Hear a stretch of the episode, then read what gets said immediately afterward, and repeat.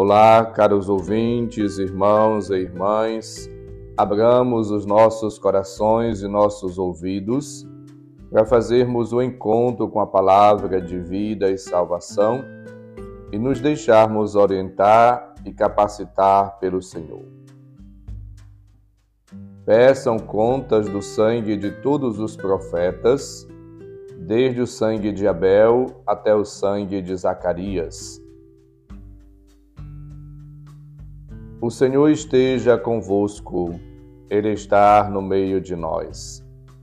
Proclamação do Evangelho de Jesus Cristo segundo Lucas, capítulo 11, versículos 47 a 54.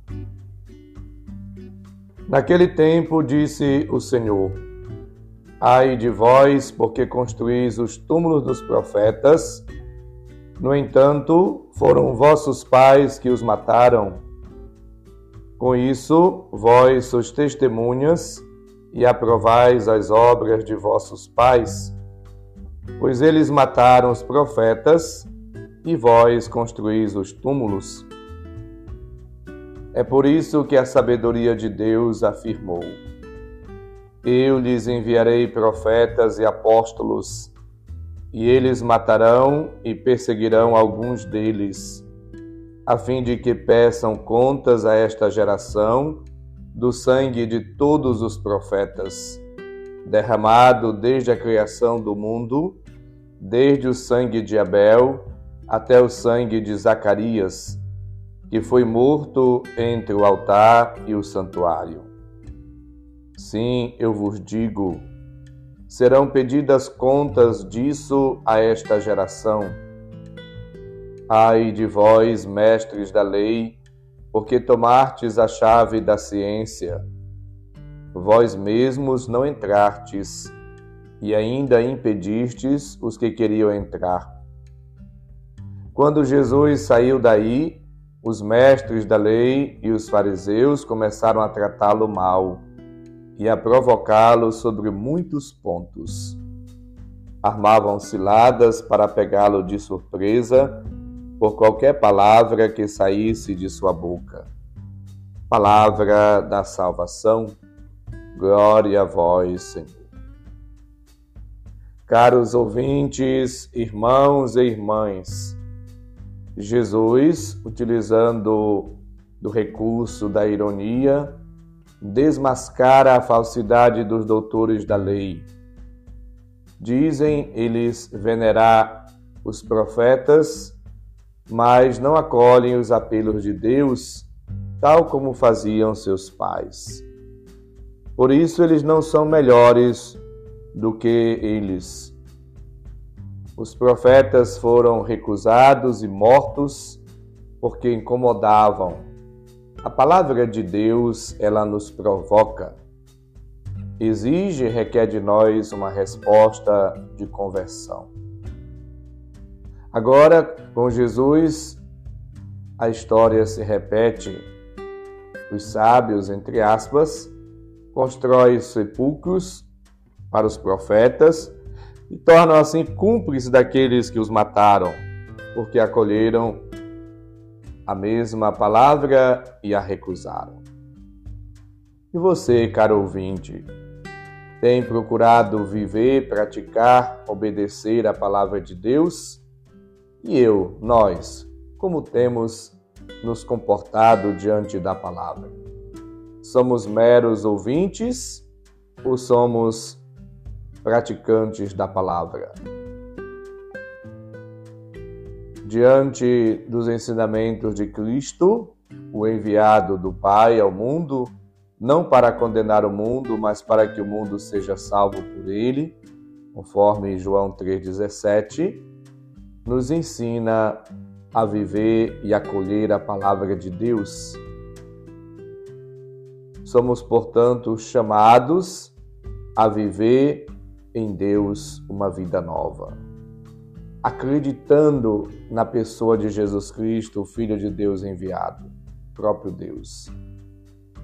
João 3,18 lembra: quem não crê que Jesus é o Filho de Deus já está condenado, por não crer no Filho unigênito. Jesus, portanto, ele mostra, desmascara a hipocrisia, a arrogância intelectual e religiosa dos doutores da lei e dos fariseus. Nós precisamos fazer uma autoavaliação, perceber como é que estamos agindo diante da palavra. Jesus se dirigia aos escribas e fariseus e tira-lhes a máscara da hipocrisia, do fingimento, de uma vida de mera aparência. Eles disfarçavam viver justamente, mas agiam de forma injusta. Portanto, abramos-nos a graça, a palavra de Deus e deixemos-nos tocar, orientar, purificar por ela. A palavra é uma lâmpada para os nossos passos, é uma luz em nosso caminho. Ela expulsa de nós todas as trevas da ignorância, do erro, do pecado, da maldade, da falsidade. Somos chamados a viver uma vida autêntica, sincera, verdadeira, transparente, realizando, cumprindo, fazendo, vivendo a palavra de Deus e trilhando o caminho do Senhor. Fazendo a vontade de Deus cada dia, vamos assim buscando nos aproximar de Cristo, mas ao mesmo tempo sendo beneficiado pelos dons, graças que vêm do Senhor.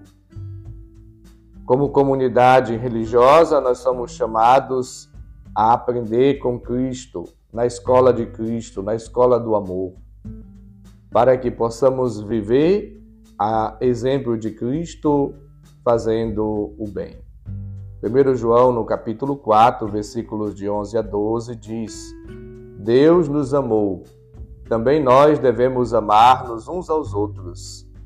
Deus permanece em nós e o seu amor é perfeito em nós.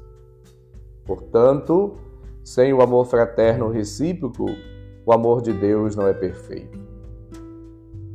E com efeito, não ama quem não ama o irmão que vê, não pode amar a Deus que não vê. Este é o mandamento que recebemos dele. Quem ama Deus, ama também o seu irmão. 1 João 4, 20 e 21. Portanto, devemos conjugar o verbo amar para com Deus no sentido vertical, mas para com os irmãos no sentido horizontal. Para que o amor seja manifestado, revelado, transmitido através de gestos e atitudes concretas no nosso dia a dia. Que as nossas atitudes, ações, palavras, gestos, comportamentos possam de fato revelar o amor de Deus. Vivamos, portanto, uma vida nova. E deixemos-nos conduzir, orientar, guiar pela palavra de vida e salvação que todos os dias ouvimos através deste programa, através destes meios de comunicação. Para que a palavra de Deus possa dilatar o nosso coração e nos levar a uma verdadeira, sincera e contínua conversão, para que possamos caminhar e viver de acordo com a palavra de Deus. Conformemo-nos à palavra do Evangelho, ao Evangelho de vida e salvação. Vivamos à altura do Evangelho, na prática do bem, no amor a Deus e ao próximo. O Senhor esteja convosco, Ele está no meio de nós. Abençoe-nos, Deus bondoso e misericordioso, Pai, Filho e Espírito Santo. Amém. Um santo e abençoado dia para todos. Um abraço, felicidades.